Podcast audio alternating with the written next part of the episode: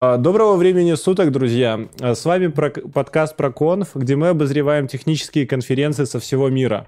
Почему мы это делаем? Потому что мы красавчики, это раз. Вот. Потому что каждую неделю проходит огромное количество метапов и конференций. Люди постоянно делятся своими знаниями, опытом. А чтобы этот опыт не пропустили, существуем мы. Вот, смотрим мероприятия, рассказываем, что там было интересное, дополняем своими случаями жизни, комментариями. Сегодня у нас необычный выпуск. Мы обозреваем конференцию под, под названием Smashing Conf а, за, за прошедшие годы. То есть там много докладов в перемешку, вот, которая проходила в, апрель, в апреле в городах Сан-Франциско и в других городах. А, меня зовут Егор, а помогать мне будет вести конференцию... А, Алексей. Алексей, ваше здоровье, Алексей. И... Алина. Ваше здоровье, Привет, Алина. Да, да. Чаек и водичка. Собственно, э, Леша, э, что ты знаешь про Smash Conf? Что в нем особенного? Про Smash Conf мне понравилось, что там, по-моему, был Дэн Абрамов, да? А как... Блин, он везде, везде был. А как он, как он вообще относится к смешинг? Да, давайте я про смешинг немножко расскажу, чтобы все были в курсе. Ну, угу. есть такой Виталий Фридман, знаете его? Такой да, лысый, похож да. на Грю из я этого... Я перепутал Дэна Абрамова с Виталием Фридманом. Охренеть. Он же к нам приедет в Минск в сентябре. Кто, Фридман? Да, ну, да. на CSS Минск Jazz, да. Да, ну, собственно, а, те, кто его не знает, а, это Виталий Фридман, который рассказывает о том, как а, он улучшает смешинг-магазин веб-сайт, э, как он вкладывает, делает HTTP 2.0. Ну, короче, все его доклады — это шоу, на которое стоит сходить, это если его не Activity, да? Smashing да, Magazine. Да, Smashing Magazine — это его activity, который он развивает. Это как журнал, модный журнал для веба. Веб-модный журнал с, с модными техниками. И он даже книги пишет, выпускает по, э, по теме оптимизации и каких-то модных крутых штук, как там что мигрировать. Короче, стоящий контент на сайте. Вот, а еще ребята организуют конференции, где зовут клевых ребят, которые постят у них статьи, ну и, собственно, делают шоу. То есть это не конференция, это больше шоу, на самом деле. А каждый любой может запостить свои статьи на Smashing Magazine? Ну, у тебя должно быть quality. То есть я думаю, там будет редактура, которая посмотрит, скажет, э, говно или не говно. Угу. Отлично. Собственно, давай начнем с того доклада, который называется а, «Делать доступный интерфейс». Да, Сара Суидан Building Accessibility Interface. Так, слушай, если мне не изменяет память, э, там была такая девушка, как это называется у них одеяние паранджа. Кто? Паранджа, когда они в, э, прям в да, да, паранджа. головной убор сверху надевают. В общем, э, на самом деле, э, я уже просто увлекся сейчас темой accessibility, да, и этот доклад мне попал вторым после того, после доклада с конференции, какой React Amsterdam, где тоже девушка, не помню, как зовут ее, а, рассказывала нам про, рассказывала про accessibility на мобильных устройствах, у нее был больше такой упор, и там как это все с React взаимодействует и прочее. Здесь очень четко вот в этом докладе, который я сегодня, э, ну, посмотрел сегодня, очень четко а, рассказывается про accessibility на десктопе. Mm-hmm. То есть вот два доклада, которых, э, ну, как показывают, как, как тестировать какие-то кейсы для mobile а и для десктопа. Здесь вот этот доклад для десктопа очень круто все разложено. Я увидел для себя много интересных э, нюансов, которые раньше не обращал внимания, там как э, нам делать доступные SVG-шки. Я никогда не думал, что вот, допустим... Они должны быть доступны? Да. Зачем? В меню у тебя есть SVG-шка, и ей нужно прописывать либо title, либо как-то ее исключать из... Э, когда ридер будет проходить, он может зацепиться там за... За, за SVG-шку, споткнуться, упасть и да, да, да. Может, там какой-нибудь title у нее прочитать, который отличается от э, title а кнопки. Ну, то есть, бывают какие-то разные кейсы. И довольно-таки интересно было посмотреть, то есть если именно вот э, как мне сейчас, я занимаюсь э, accessibility для интерфейсов. Подожди, ты сказал, что ты лендинги сейчас делаешь.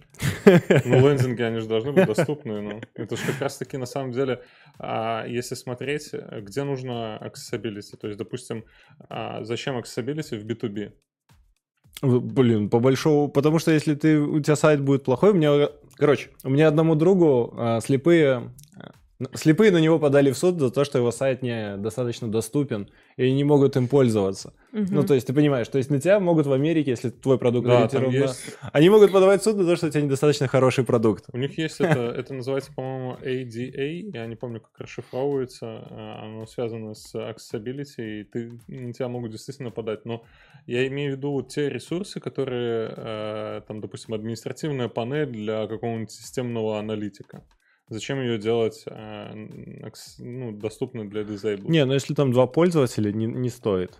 Если это какая-то такая там специализированная, допустим, а, музыкальное приложение для администраторов в баре который будет проигрывать музыку там. Ну смотри, ну, ну ты же, ну, оно должно быть accessible в том случае, если он должен быстро перемещаться. Это такая daily штука. Если это daily какой-то фича, который надо постоянно дергать, что-то двигать, то она должна быть доступна. Это если сайтик, на который ты один раз зашел в жизни, и все, то, возможно, не, не должен быть э, мега доступным, потому что, ну, если у тебя там просто много людей просто мимо проходит, знаешь, как мимо витрины магазина, и accessibility ты их не зацепишь. Accessibility это как расширение аудитории чуть-чуть больше. Ну, ну на мой взгляд. Я Короче, давай к докладу. Не, так э, это ж важно, это ж об этом спорят все. Об этом рассказывает Вадим Макеев. То есть вот это сама суть accessibility Ох, и, и ее важность в, в нашей жизни. И, и вот то, что ты а, привел доводы, да, оно не совсем про то, чтобы там расширять аудиторию.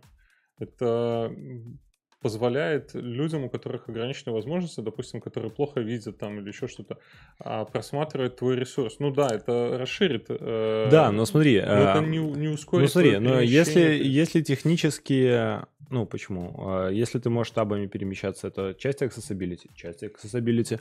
Вот, но а, я просто к тому, что если слепые просто не твоя аудитория, то стоит ли делать для них, для ну, ридеров? Это тот кейс, который Леша, собственно, да. описывал. Пытался, да? Об этом а. и речь. Если ты делаешь B2B, я тупой. то... Да.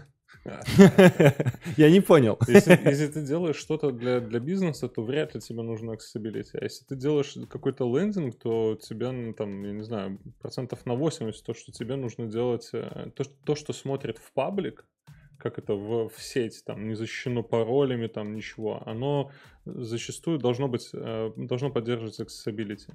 А, Должно быть ну, доступно я понял. Для, для других пользователей, потому что, опять же, придут там в Америке вот эти ребята, которые с ADA, и все, и тебя оштрафуют на, на миллионы. Ну, в общем, суть в том, что вот этот вот доклад, если интересна тема accessibility, можно его посмотреть. Какие а, там основные Он... пару поинтов, может быть, ты озвучишь? Ну что вот тебя зацепило? Мне, мне понравилось с, э, с этими, с, как, как, как а, SVG участвуют, э, взаимодействуют mm-hmm. с accessibility, то есть что там можно какие-то параметры передавать, там а, есть просто area, по-моему, называется area label или что-то такое, а есть mm-hmm. area label by, и э, отличие вот этих вот, то, что там area label by, оно чекает э, спан, по, ближайший спан, не ближайший, он чекает э, доступный спан по ID, который mm-hmm. ты указываешь вот в этом э, параметре, и э, воспроизводит его себе. Если ты поддерживаешь мультиязычность, допустим, то когда ты используешь area label by, он обращается к этому спану, и, допустим, если не ты используешь, если ты хочешь, чтобы Google Translate переводил его, то он обращается к этому спану, и он тебе может перевести его. А если ты указываешь э, свой вот этот лейбл в area label просто, то mm-hmm. он этот спан, он не воспроизводит не переводит этот текст. То есть он у тебя как был на там, допустим, на английском, так он у тебя и остался на английском. Google переводчик за него не, не зацепится. Mm-hmm. Ну, то есть есть какие-то такие тонкости, интересные нюансы, которые э, стоит посмотреть. Вторая mm-hmm. часть доклада мне очень напомнила доклад Вадима Макеева про accessibility у чекбоксов. Там она тоже э, решила обсудить этот вопрос и показывала там какие-то кейсы, как, как именно чекбоксы делать. Тоже очень интересно.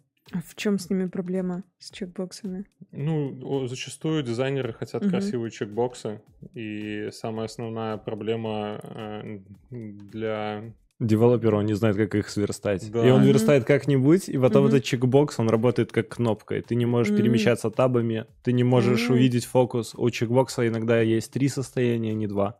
Мгм. То есть checked, unchecked и Мгм. undefined. Мгм. Когда у тебя есть группа чекбоксов, и у тебя выбрано что-то в группе, и ты должен по- показать в мастер чекбоксе Мгм. какое-то такое промежуточное состояние. Мгм. Ну и с- с- Ну, самая основная проблема с- это когда вешают э, первым делом, чтобы зак- закрыть оригинальный чекбокс, вешают на него дисплей none. Все.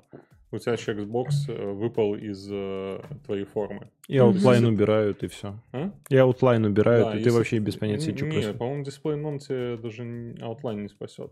Дисплей none просто, он тебе при табах недоступен, значит, Мгм. все.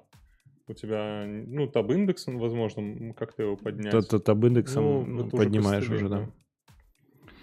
Такой, в общем, на самом деле мне очень понравился доклад и интересная тема. Я никогда не думал, что мне придется с этим взаимодействовать. И я понимаю, что когда-то смотря вот эти вот доклады о accessibility, что-то остается в голове, и когда ты уже верстаешь макет, где нужно поддерживать accessibility, ты хочешь, не хочешь, ты вспоминаешь, ага, вот здесь не надо дисплей none, там, Короче, я так понимаю, что этот доклад, он э, про accessibility в широком смысле, то есть он не только для людей с э, ограниченными возможностями какие-то фичерил моменты, но и в целом для удобства пользования, в целом для более такого, Ну, для умной такой разработки, которая Если ты пользуешься что-то за табами, пределами. Мгм. то, ну, ок. Ну, я пользуюсь, да. Ну почему? да, но я, я не думаю, что ты про та- табами весь сайт проходишь. Ну, в форме это удобно. В форме, да. Для форме любого человека, прям мне кажется, have, да. да. Не, не- Ну- не стоит ограничивать людей вот в использовании табов. Да. Ну, я недавно видел люди такие, типа, «А, табы, зачем, в форме. Вот, а потом такие, «М, а, а люди сабмитают через input? Кто-нибудь когда-нибудь жмет submit внутри формы? Из Enter вас? ты имеешь в Да. Просто Enter ом. Да. Ну, не, не кнопкой Да. submit, когда курсором надо Я добраться до кнопки. Мне Enter. кажется, да. Вот. А люди, оказалось, не знают, что так можно. То есть э, есть куча людей, которые пришли в профессию, они никогда не сталкивались с формами в таком широком смысле, они не знают базовых поведенческих Мгм. кейсов. Мне кажется, это от, от опыта зависит. То есть ты Не, они ты привыкают, что они вешают он клик на Ты сейчас все. про девелоперов или... Да. Ну, мне кажется, с опытом ты сам начинаешь э, серчить по сайтам, и ты в определенный момент понимаешь, что там, допустим, на битбакете ты можешь нажать Enter, а у себя на сайте ты не можешь нажать Мгм. А ты никогда, тебе никогда в голову не придет нажать Enter, когда ты привык, что надо кликать на кнопку. У тебя есть специальная кнопка, когда ты кликаешь. Поддержка. В общем, Вот есть ощущение, что доклад точно поможет расширить кругозор. Ну да, есть такое. М, Я что-то еще хотел по нему добавить. А, Там очень интересная мысль еще была, и на самом деле я себя ловлю на этой мысли уже давным-давно. Вот я до того, как посмотрел этот доклад, я сформулировал его у себя. И с докладом с этим прям 100% это, это true. А когда верстаете какие-то ресурсы, нужно верстать семантически. Если ты э, семантически верстаешь, ты в итоге не будешь задумываться о accessibility в конце. То есть Что это значит? Это использовать section, main и прочие теги для Мгм. верстки. это же даже не в этом, не только в этом плане, там, в плане, я не знаю, тех же, тех же там навигации и прочее. Ну, это Тех очень сложно. Title, alt. Очень сложно. Вообще легко. Поставить title или alt сложно. Не, ну, title, alt не сложно, но когда ты сем- полностью се- семантически верстаешь довольно сложный сайт, и который не выглядит как блог, это очень сложно. Ну, у тебя тяжело в эти теги разбить. То есть я пришел к выводу, что наоборот не стоит верстать семантически, а стоит навешивать потом специфичные а, теги, используя схему и прочее, потому что ты тогда точно знаешь, что ты тут показываешь. Ну, как бы... Ты толкаешься от контента, а не от семантики какого-то сайта. То есть, если контент поменяется, тебе проще будет выпилить дивы, чем переписывать твою эту логику сверху вложенность, перебивать. Ну, я просто рассматриваю ресурсы именно которые, э, опять же, для... а, Я, я только в одном людей. случае, я только в одном случае с тобой соглашусь, только если ты делаешь публичный сайт в виде блога, статей, что-то такое, контент, который люди потребляют. Например, ты делаешь сейчас сторис модно, МПшные, Вот, что ты такое делаешь. Ну вот мы, я именно об этом же и говорю. То есть, а если, ты делаешь какой-то, динамический ресурс, типа там, назовем его, скажем, 1xbet, да, где там Мгм. всякая фигня происходит на экране, ну, я не знаю, как его семантически верстать. Я бы даже за такой не брался, то есть там биржу Где-то- какую-нибудь. Где-то есть... э, Париматч какой-нибудь. Статья или даже видео о том, как э, Telegram верстается семантически.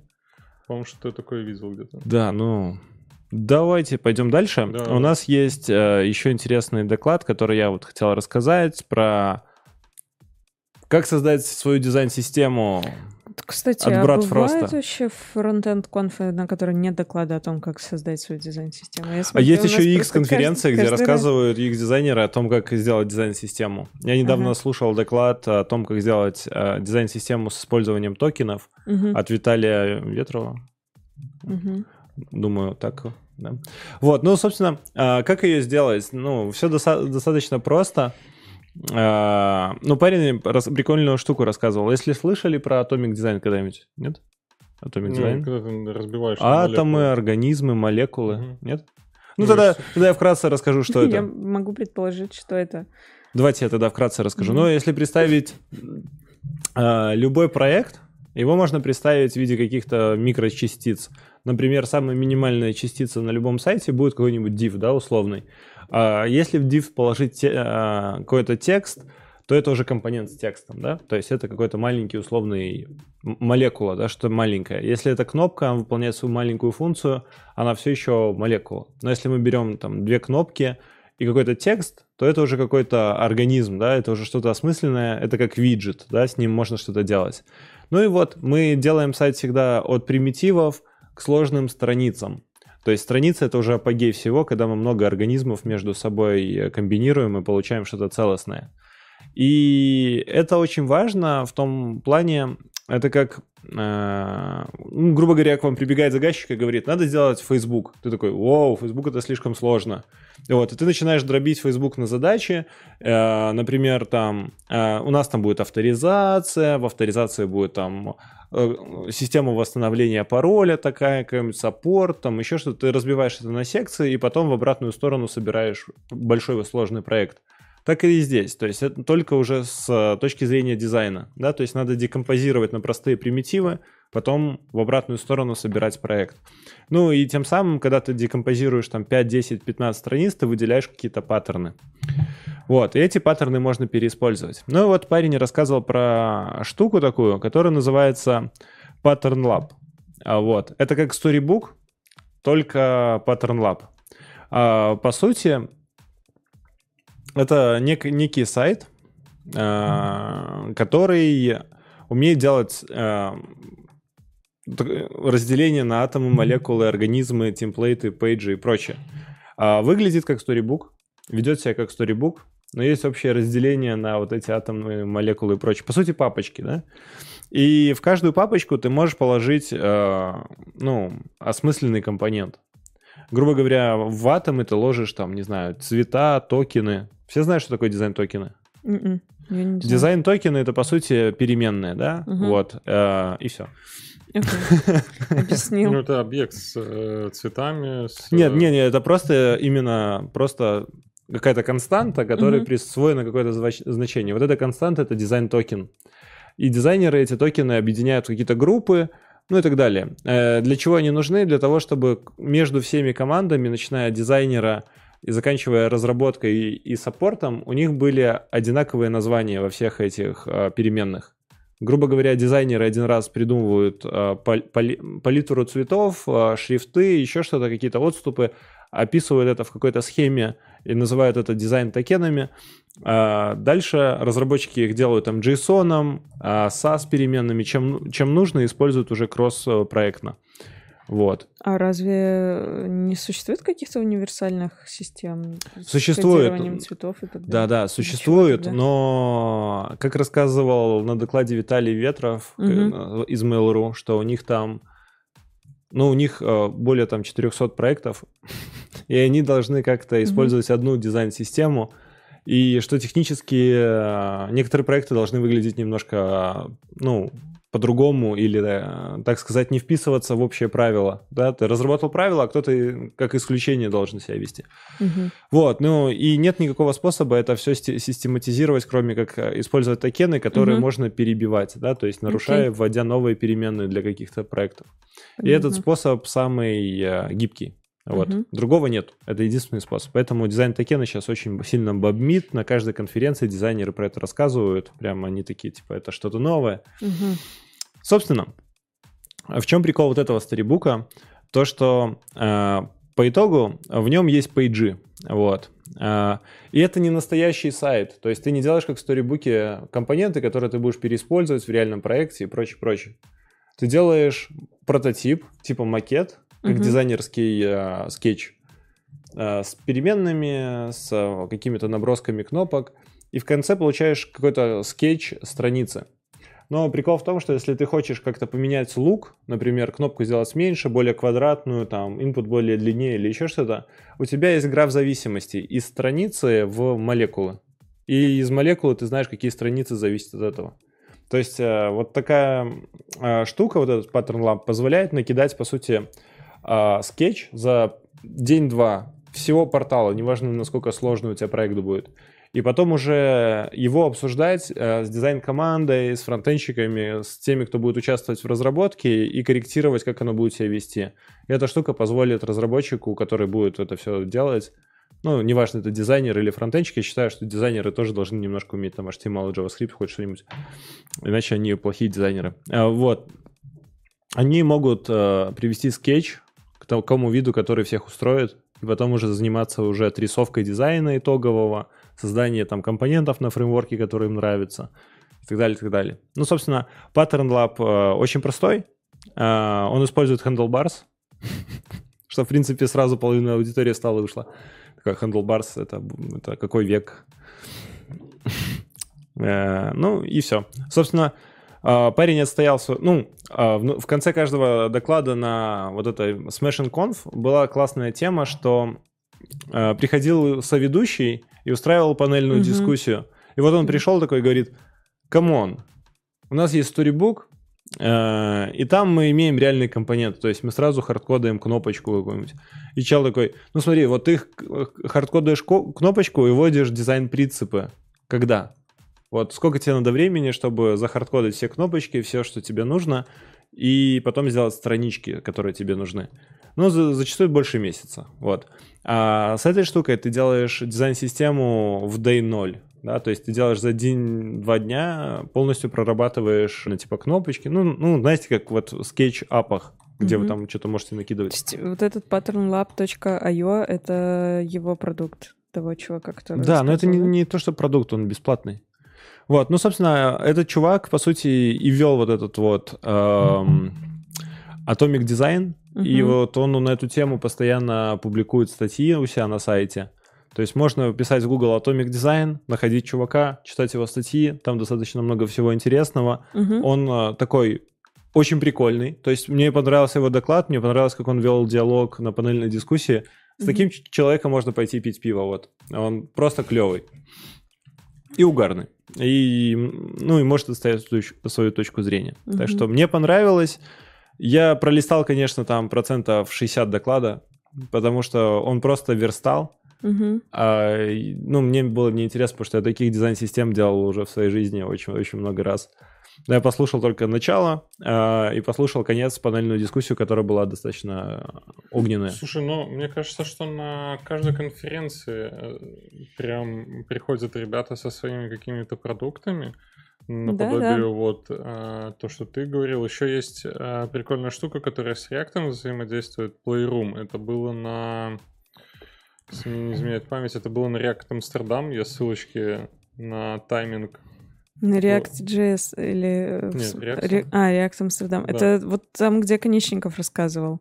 Про Playroom конечников. О, о Конечников. Я Про не- Common Language, э, Common Design Language. Он примерно то же самое рассказывал. Вот э, это был мой доклад. Короче, на добавим React еще ссылочек. э, Да, на- похоже, на что таких тулов э, довольно Мгм. сейчас много. Наверное, они востребованы. И... Я могу сказать, что они очень востребованы. На Мгм. самом деле э, для дизайнеров сейчас просто век, золотой век.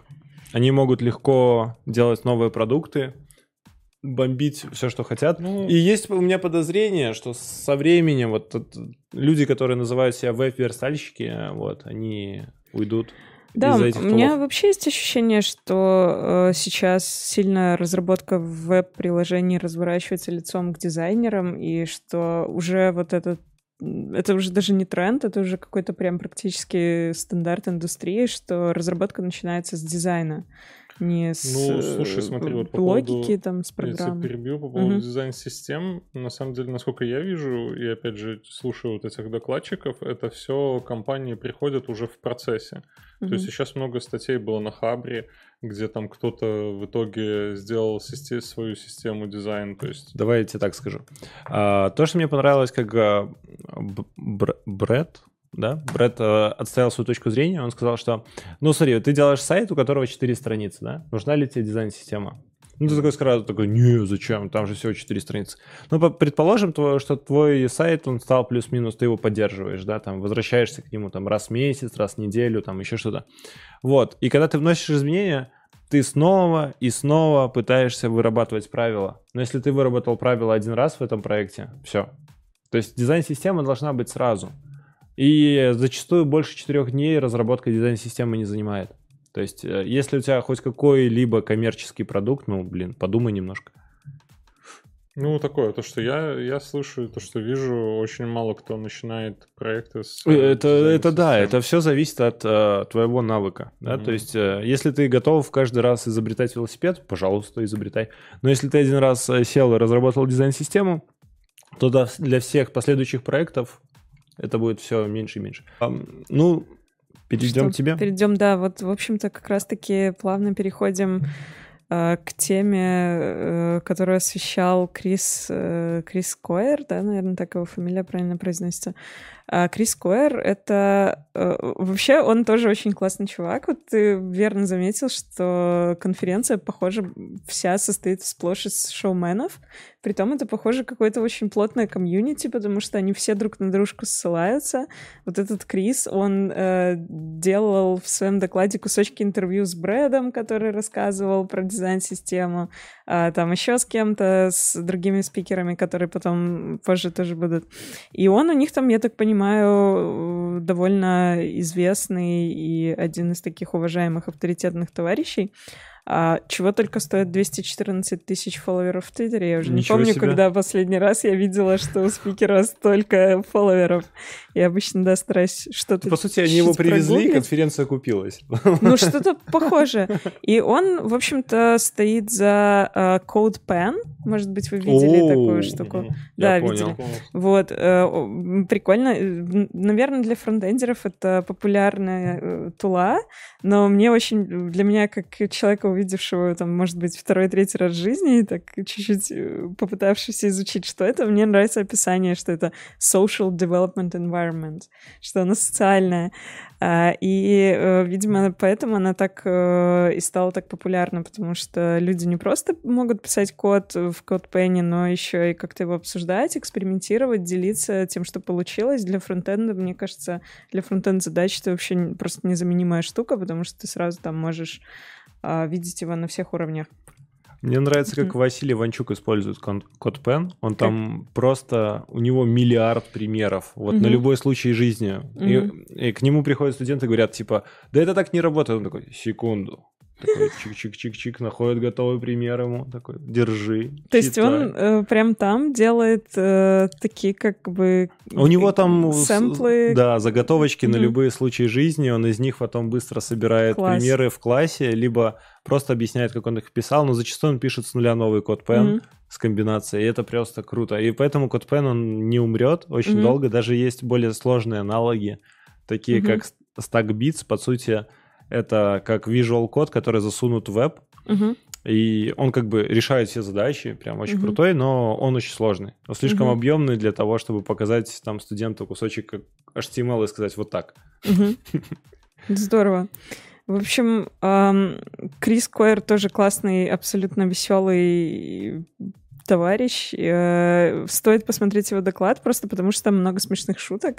Они довольно свежие, креативные. Ну, чтобы вернуться к докладу, ну смотри, это доклад о том, как думать как фронтенд-девелопер. Да, как он, это по, крайней делать? мере, по крайней мере, он так заявлен, как думать как фронтенд-девелопер. Но на самом деле весь доклад э, разбирает на кусочки, на маленькие тоже атомы, что вообще такое профессия фронтенд-девелопера. Он начинает с того, а, что существует как минимум три возможных написания слова фронтенд через дефис в два слова, и иногда без дефиса и без пробела. Вот этот третий вариант, он почему-то говорит, что это слово, которое не существует. То есть так вообще нельзя делать, а через дефис и через пробел там в разных случаях по-разному, но и тот, и тот вариант валидный. Вот. Разбирает он все довольно последовательно, и там мысль, которая меня зацепила, как раз-таки была в одном из интервью, по-моему, как раз-таки высказал Брэд, про который, который делал доклад про дизайн-систему, mm-hmm. что сейчас фронтенд-девелоперы делятся на фронт-фронт девелоперов, это те, кто занимается дизайном очень смешно, да, и CSS, и фронт-бэк девелоперов, тех, кто занимается JavaScript и пишет, в общем-то, какую-то логику работы сайта, и тут просто мозг такой раз и начинает распадаться девелопер. Фронт, Нет, фронт. столько делений. Кто-то, где, я не помню, где это, в Яндексе, по-моему, или... Ой, в Яндексе там у них деления вообще непонятные, логики не, не поддаются. Я помню, как это ком- В Гугле команда... он, он приводил пример Гугла, что у них есть UX-инженеры и фронтенд-инженеры. И как раз-таки вот UX-инженеры — это те, кто фронт-фронт, фронтенд-инженеры — это те, кто а, уже, э, ну, скажем так, пишет на JavaScript.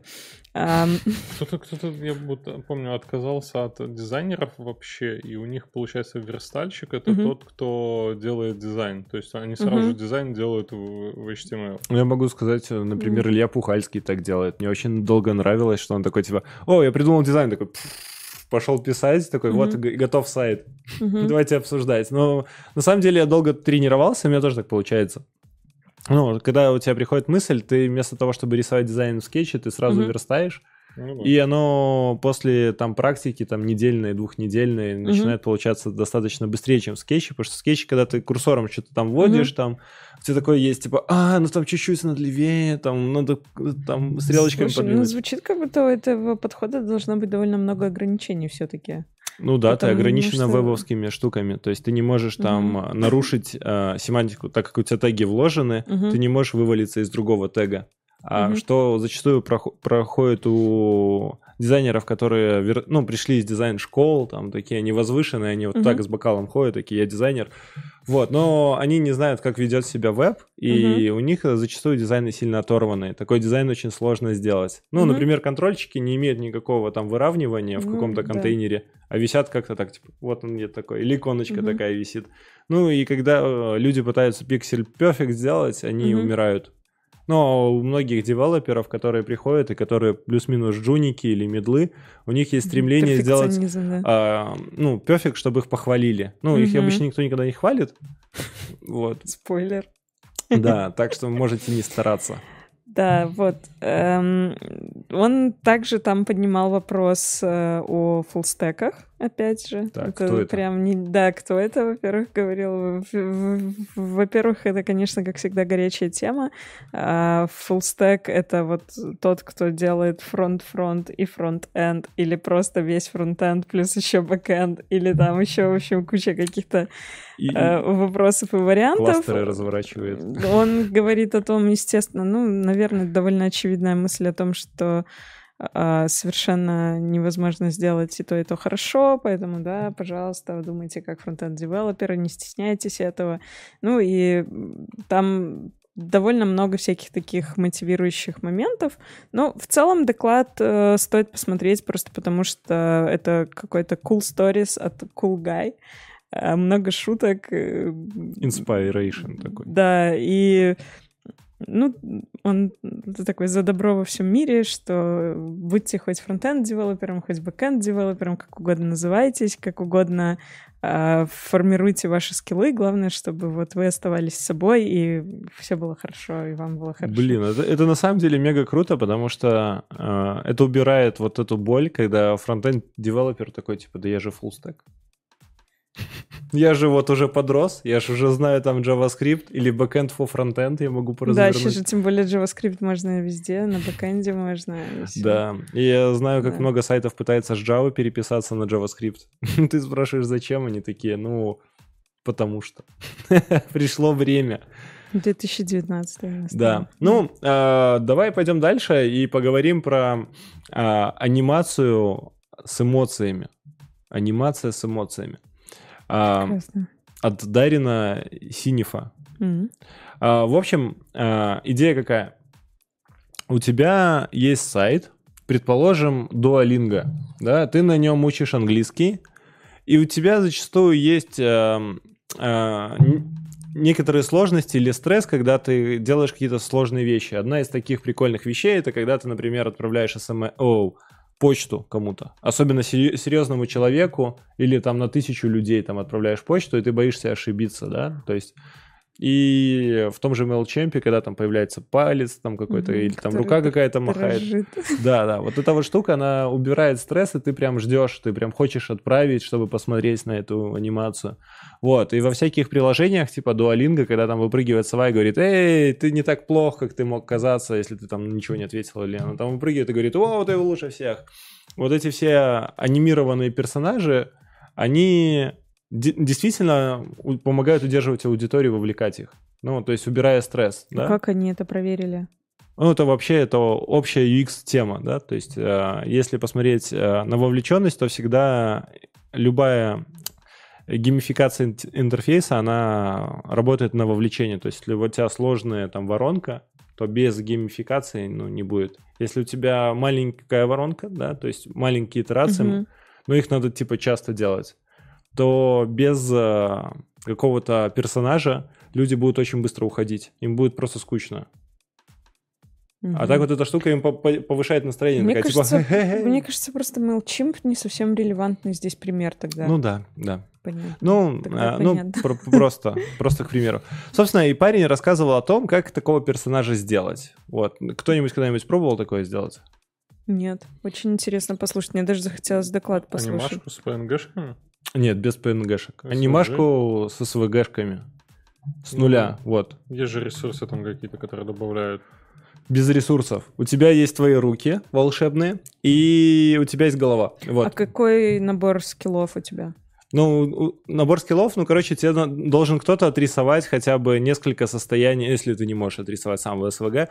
Вот, ну, у тебя должен быть в After Effects, например, у тебя должен быть набор э, каких-то кейфреймов, скажем, 2-3, там, не так много, да? Мгм. А, и вот это- эта штука должна быть экспортирована, кейфреймы, в СВГ. Все, это вот шаг номер один. Шаг номер два — использовать JavaScript для решения всех остальных проблем. Так вот, на шаге номер один, когда у тебя есть кейфреймы, лайфхак, который рассказывает парень, чтобы всем было просто пользоваться, на каждый кейфрейм ты заводишь одинаковое количество названий блоков. То есть группируешь какие-то элементы в группы. Так? Мгм. Пока, пока как в презентации в PowerPoint в группу сгруппировали, дали нормальное осмысленное имя, они там а, блок, там span 1, span 2, вот, что-то более-менее осмысленное. И для всех кеймфреймов одинаковый набор названий. Это шаг один. Шаг два. И Оказалось, э, есть такой древнючий э, набор всяких... Пол, зря это сделал. А, набор увеселительных вещей, который называется Green Sock, да, Мгм. вот это GSAP, да. А, по сути, это ту- тулы, которые позволяют работать, а, с- ну, короче, это крутейшие эффекты, которые вообще есть в интернете, они позволяют сделать вообще много чего. Они немножко коммершал, но у них есть набор тулов, которые не коммершал и которые позволяют сделать прям amazing. Вот, просто за 2 секунды. Одно... Он показывал три тулы, ко- которыми он пользовался, чтобы сделать анимированного персонажа, который делал как шеф-повар, такой, «Муа», вот так он такой. «Муа», вот так делал. А, Вот. А, Собственно, одна называется Twin Mode или Twin Motion. А, Собственно, как она работает? По сути, это э, некий массив э, э, чекпоинтов или поинтов, а, куда ты указываешь SVG-шку или элемент в SVG-шке, который ты получаешь через get query selector, и говоришь там типа подвинься направо, подвинься налево, повернись, отзумся и так далее. И, но вначале ты задаешь контекст этому всему, то есть состояние по умолчанию, как стейт в реакции, да, то есть ты задаешь стейт по умолчанию, потом меняешь стейт э, в блоках и делаешь смещение по секундам. И, собственно, у него, ну, то, что ту анимацию, которую он показал, как, что он хочет сделать, и то время, которое у него длилась презентация, я думал, он не сделает.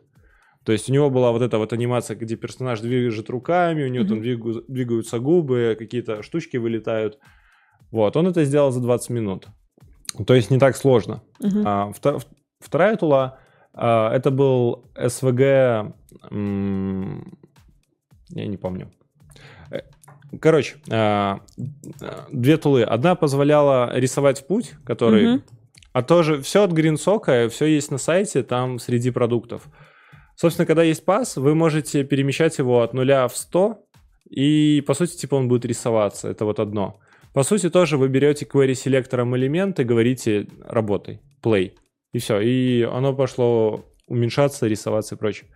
А, и третья тула, а, которая позволяет а, склеивать две, SVG-шки, вот эти кейфреймы, про которые я говорил. Если у вас точки совпадают, то есть, например, рука, да, и согнутая рука, они имеют одинаковый квадрат, да, в SVG, угу. одинаковую область, в U-Box, то а, вы можете этой туле скормить типа изначальное состояние и конечное состояние, и она сама прорисует все остальные кадры. И скажете, как долго.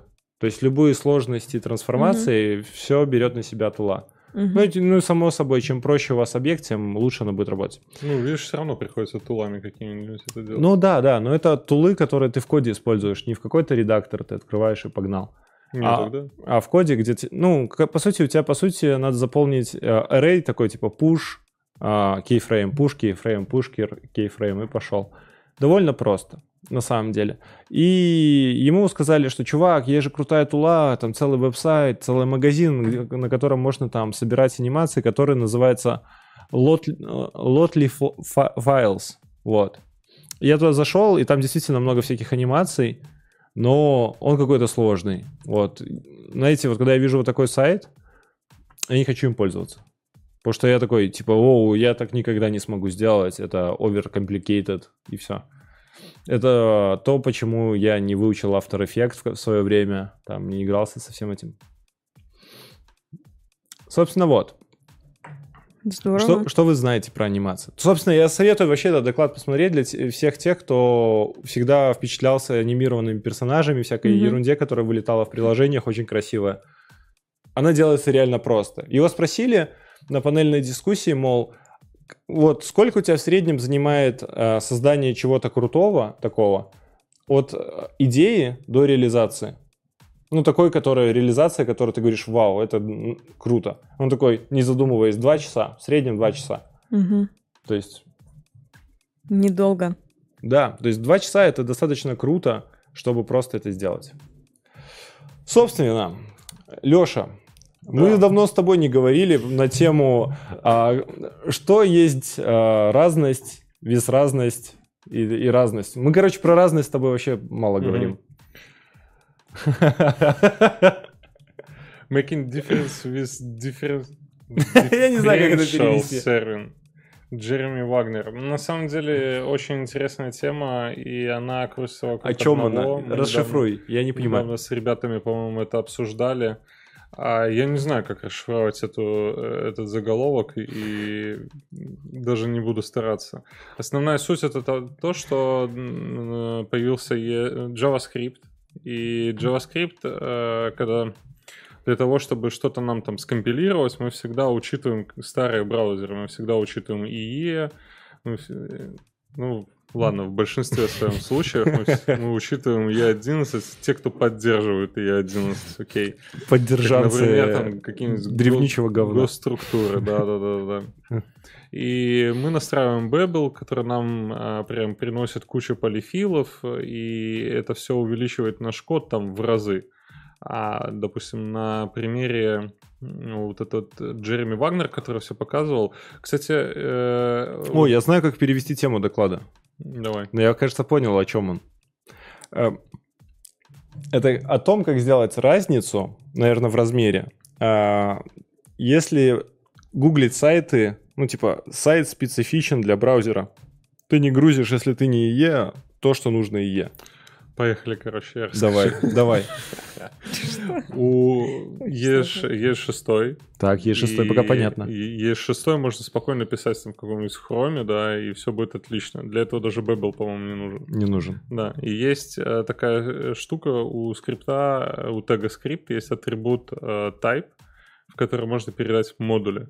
Угу, да. Это означает, что мы поддерживаем, э, что дальше, дальше код будет написан на модульных, на, на E6 модулях. Да-да-да. да. Ну, то есть за счет этого ты можешь э, в полифил засунуть весь остальной код, который ты компилируешь через Babel и который поддерживает твои IE с горой полифила и ты можешь э, в, в script type module указать э, строго скомпилированный там под э, ES6 модули, которые будут поддерживаться там в Chrome без проблем. И этот бандл будет меньше. То есть он показывал, допустим, его приложушечка была 64 килобайта в, с полифилами, и в итоге стало 22 килобайта. Все работает, все классно, все летает. Ну, в чем смысл, если есть React, который сам по себе весит там 50. Он, там. кстати, писал на преакте это все. Ну. Его приложушечка была на преакте, и в смысле, в чем смысл? Ну, то есть у тебя есть какая-нибудь тяжелая библиотека, которая, ну, неважно, как ты ее загрузишь, она все равно тяжелая. Ну, как важно, будешь ли ты добавлять полифилы туда или нет, допустим. Ну, по-моему, вот эти все библиотеки, они идут уже скомпилированные заранее кем-нибудь. И ты не можешь особо туда что-то там Ну, размер-то увеличивается. Ну, в смысле скомпилирован? То есть, допустим, ты пишешь код, и ты начинаешь а, писать классы. Там, или... Не, ну смотри, то, то, зачастую, вот, например, ты пишешь большой веб-сайт, угу. и твой код, реально твоя кодовая база по сравнению с фреймворком, ну там просто пылинка вообще. Угу. Неважно, какой большой сайт ты написал. Ты написал Amazon, да, это пылинка по сравнению с фреймворком. То есть фреймворк сам по себе весит просто дофига. И зачастую этот фреймворк уже скомпилирован. То есть они его прогнали под большинство браузеров. То есть у него явно там есть что-то типа полифилов, там прям вкомпилировано туда. Ну, в смысле, ты, по-моему, когда компилишь, э, когда собираешь React приложение, ты бейблом указываешь там какие-нибудь пресет env, который ну, у да, тебя да. добавляет полифилы под э, и а ты можешь не указывать этот пресет env, и у тебя не будет э, добавляться полифилы под IE. Окей. Ну, э, мы просто взялись с React, это толстый, допустим, pre-React, как React, он меньше. А Vanilla.js еще меньше. Vanilla.js еще меньше. Но ты в Vanilla.js написал спред оператора, тебе нужно уже тянуть полифил под IE. Ну, а если ты, допустим, делаешь по этой схеме, то у тебя IE подгрузит полифил и толстый твой код этот, а Chrome будет работать нормально со спред-оператором. Ну, тебе придется отдельно конфигурировать само приложение. То есть у тебя само да. приложение будет как-то трики сделано, да? То есть а там, на самом Джунику деле, не объяснишь. Обычный if стоит на поддерживается ли type модуля у скрипта и дальше у тебя компилирует... Э, а, ты JavaScript ставишь if?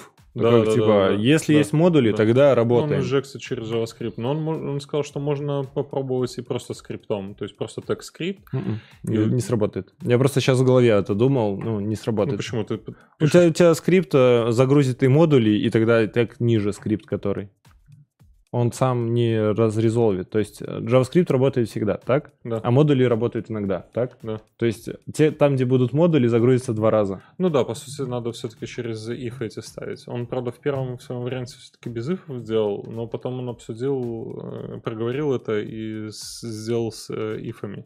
И он использовал еще не, не JS, а MJS. То есть он модули компилировал в MJS. О, божечки. Ну, понятно. О кучка М. Суть в том, что еще в чем прикол этого доклада, что это все было лайфкодинг. У них все доклады были да. лайфкодинг. Я смотрел, я люди, знаешь, люди приходят такие, я никогда не делал лайфкодинг, попробуем. Такой, оп-оп, садится, начинаешь что делать, ты на него смотришь, братишка, ты никогда не ты делал. точно никогда не делал? Да, ты точно никогда. И он такой, типа, ну, мне будет страшно, но я постараюсь все сделать. Ну, вот. Выглядит просто вообще шикарно. Он такой, ну, я не знаю, сейчас должно скомпилироваться там, или когда он там ошибочку какую-то нашел, быстренько вернулся к ней. О, а потом бы вы мне сказали, что у меня там где-то бага. Да, и прикольно то, что на СНГшных конференциях Мгм. запрещают лайфкодинг в большинстве случаев. В смысле запрещают? Ну, в смысле, ты- я пробовал приехать на конференцию и говорю, я сейчас буду делать лайфкодинг, покажу, как воровать данные там из интернета.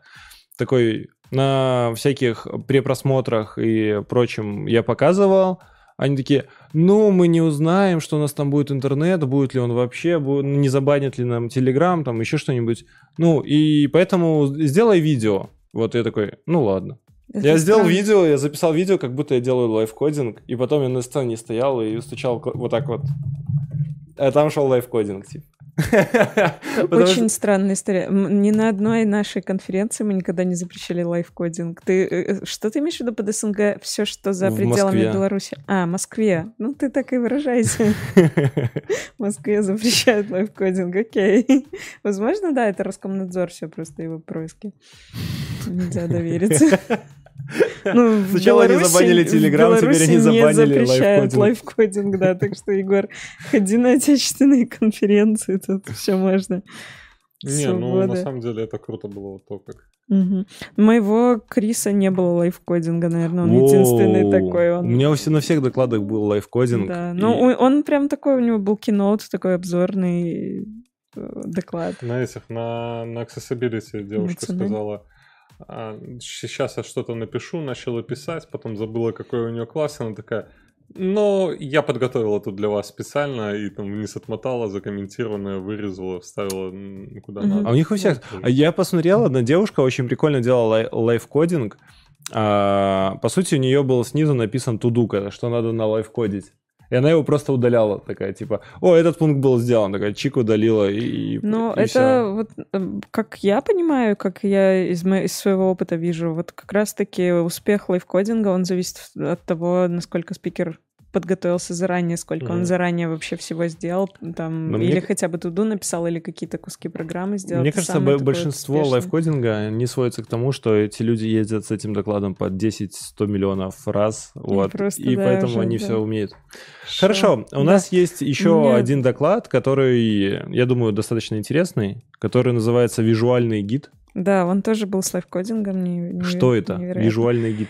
Эм, в общем, Кэти Силлер Миллер, она э, просто, я так понимаю, она, она везде почему-то пишет и проговаривает дисклаймер о том, что она не специалист в ГИТе. Это, очевидно, не так. Очевидно, она специалист, потому что она в эту тему очень сильно погружена. Ну и она собирала довольно долго и довольно много всяких э, кейсов, э, всяких проблем с гитом.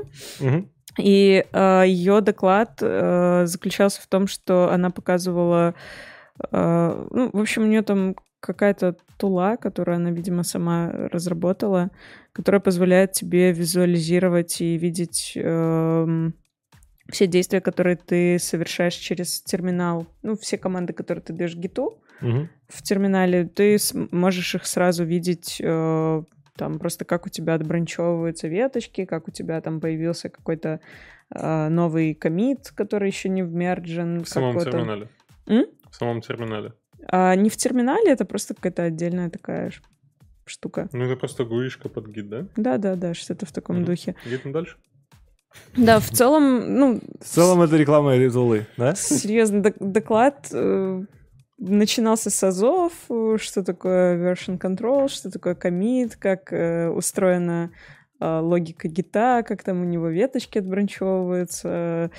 Я думаю, что довольно такой фундаментальный, полезный доклад для тех, кто не знает, как к нему подступиться, в смысле, как подступиться к гиту, какая там логика всех этих пушей пулов, как э, что делать, что не делать. В конце в- на интервью как раз-таки с Виталиком а, она там были такие вопросы типа что не нужно делать никогда, что там вот. Так что если кто-то хочет разобраться с гитом, получить э, какие-то tips and tricks и еще при этом удобную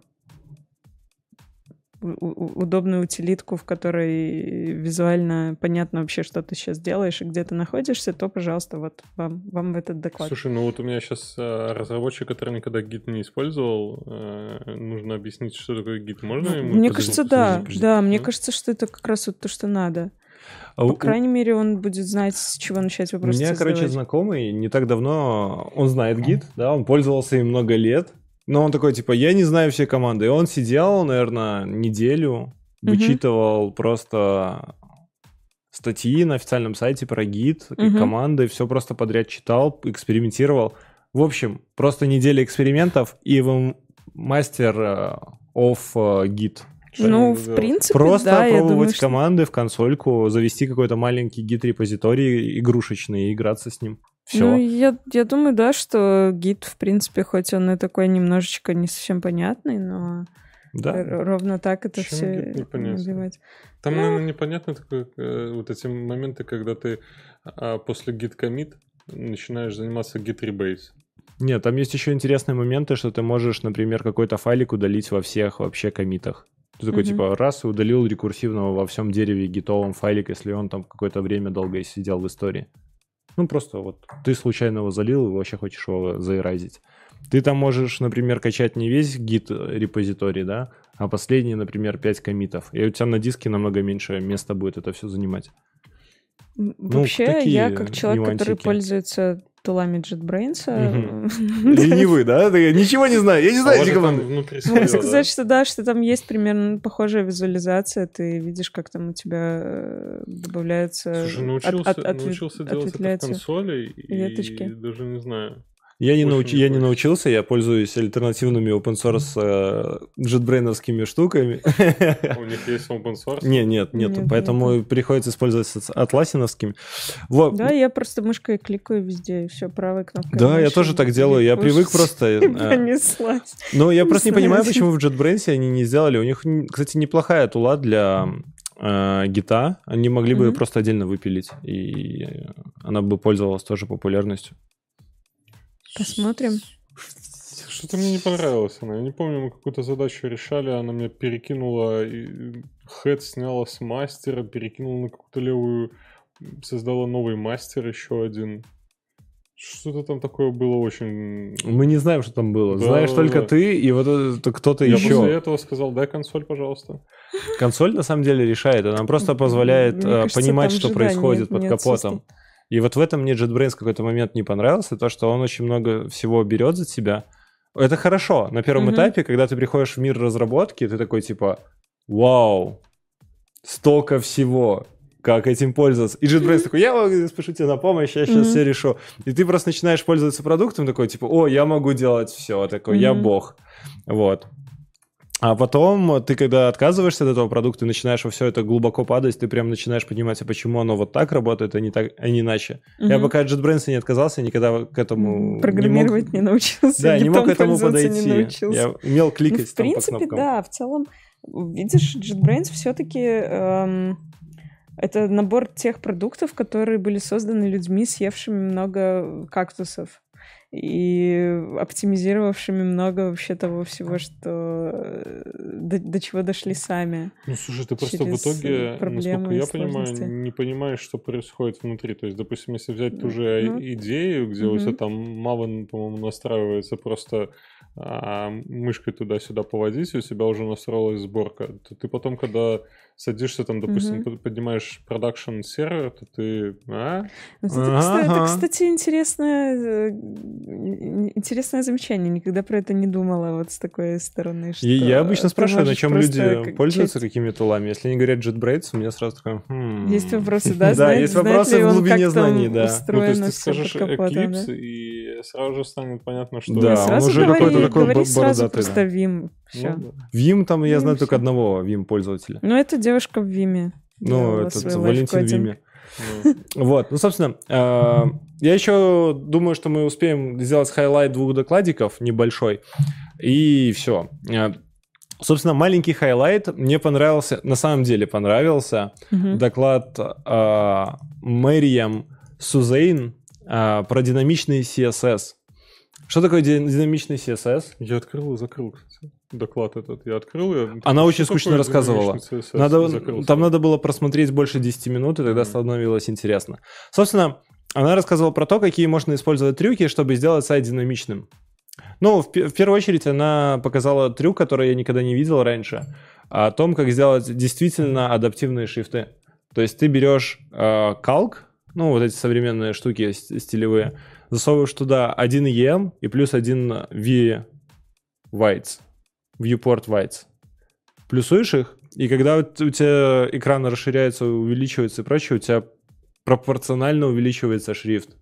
И это настолько прикольно. И он не так, что он там гига- гигантским становится.